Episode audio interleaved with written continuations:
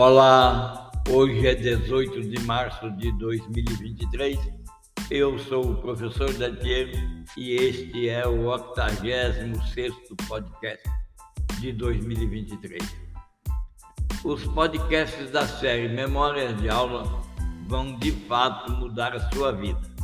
De pouco em pouco eu revelo o segredo para você na sua vida de protagonista pessoal e profissional. Para contratar aulas e palestras sobre o mundo da vida e o mundo dos negócios, escreva para os endereços que estão no corpo da descrição deste podcast. Ao participar das aulas e das palestras, você vai ficar à vontade para decifrar e aplicar o grande código atual, praticar e viver o protagonismo pleno, facilitador, responsivo e resiliente. Você já sabe, mas não custa lembrar. A organização, tanto quanto as pessoas, quando convivem em um design organizacional, tanto pessoal quanto profissional, em forma de hélice, em substituição àqueles diagramas de linhas sólidas e traços, as pessoas e as empresas nas pessoas tomam mais decisões de qualidade com mais facilidade. As organizações que fazem isso bem, tanto a empresa conquista o espaço para os próximos 100 anos, como também os indivíduos conquistam mais controle sobre a sua carreira e sobre a sua própria vida pessoal tornam-se protagonistas plenos com facilidade. E agora eu quero fazer uma recordação importante. No podcast anterior eu falei sobre cuidar dos talentos da mesma forma que cuida do capital financeiro. Pessoas e empresas que cuidam dos talentos, no caso do indivíduo, talentos de formação, competências, habilidades, da mesma forma que cuidam do capital financeiro, vão ganhar vantagens competitivas enormes.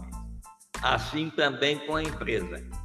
Você pode ser protagonista tendo uma vantagem competitiva acima de qualquer possibilidade alheia, desde que você cuide de incorporar aos seus tradicionais talentos, suas habilidades e competências, um jogo de habilidades e competências que fazem a diferença.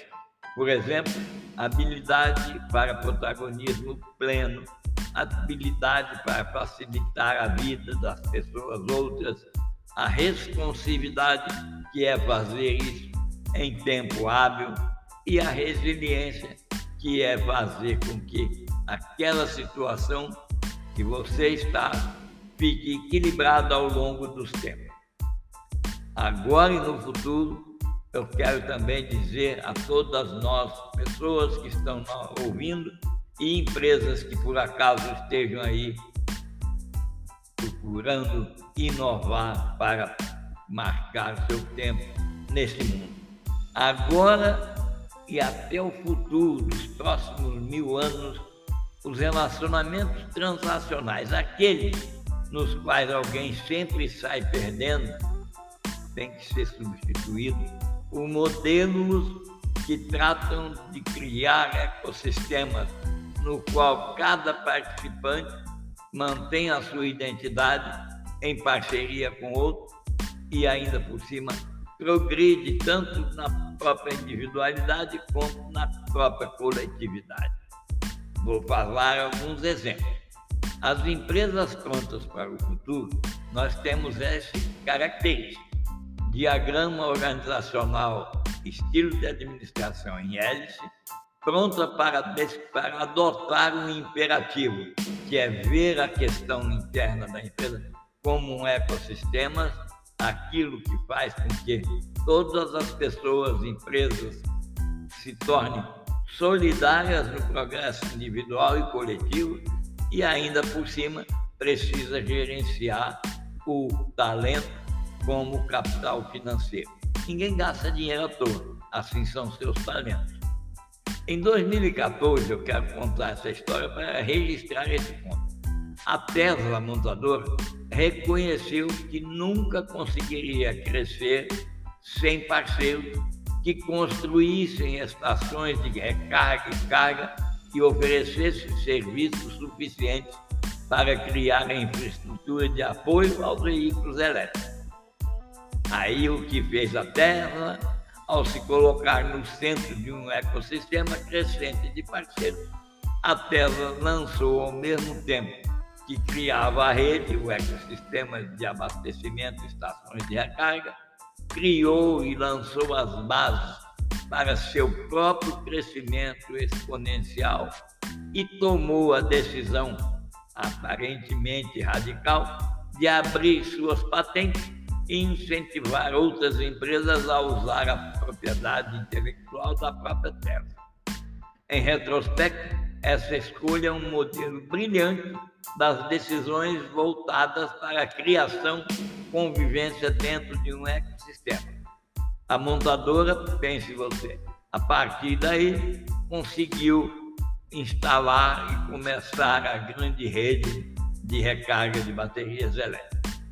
Eu quero voltar a dizer o seguinte: as organizações que estão de fato se preparando ou preparadas para o futuro levarão esses exemplos a sério. Vão reconhecer que os entendimentos tradicionais sobre o que é uma organização e onde estão seus limites desaparecem como derrubados. A ideia antiga consistia em ganhar influência e controlar todo o abastecimento. Cada vez mais, no entanto, o valor é criado por meio de redes nas quais os parceiros compartilham dados, códigos, habilidades e nas quais as comunidades de empresa geram valor e antifragilidade juntas. Na pessoa é fazer o que você faz quando tem uma dificuldade ligado ao seu PC, computador. Você liga para um amigo para saber como faz. Na vida pessoal é criar essa rede de amigos competentes, tanto quanto você ou eu, e assim expor as fragilidades suas para adquirir aquele, para cativar aquele amigo, de maneira que ele esteja sempre presente quando o seu reconhecimento de fragilidade supera as suas competências. O reconhecimento subjacente que as melhores empresas adotam e que as retardatárias têm dificuldade em aceitar, tanto empresas quanto pessoas, é que as fontes de valor mudam constantemente. As maneiras que elas mudam nunca poderão ser exploradas apenas pelos negócios tradicionais de uma empresa. As empresas bem-sucedidas precisam se esmerar em ultrapassar as fronteiras, adotar uma visão sistêmica no lugar daquela visão mecanicista e adotar a fluidez no lugar dos planos fixos.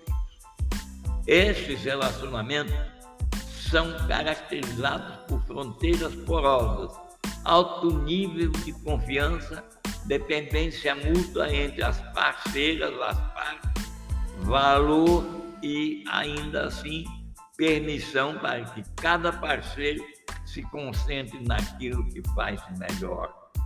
A Amazon, por exemplo, incentivou a formação de novas empregas, empresas de entrega, fazendo e entregando, lançou o programa de captação e criação de empresas, forneceu capital inicial, alugou e distribuiu vans de treinamentos a essas novas empresas e, embora esses parceiros do sistema de entrega sejam autônomos, a Amazon os vê como uma nova forma parceria que foi desenvolvida localmente. As parceiras devem ser cultivadas ao longo do prazo para desenvolver melhor a antifragilidade, tanto individual quanto das empresas que essas parcerias vão criar. Por exemplo, a Johnson Johnson oferece a startups promissoras suporte e recursos em compliance, mercado, ciência e outros assuntos. Ao fazer isso, a empresa apoia e desenvolve relacionamentos com empreendedores, no momento frágeis, mas que estão na linha de inovação. Eu quero dizer para você que o próximo podcast vai versar sobre o imperativo número 8, que se trata de desenvolver plataformas ricas e tecnológicas na oferta e na distribuição de dados. Eu aguardo você no próximo podcast. Muito obrigado.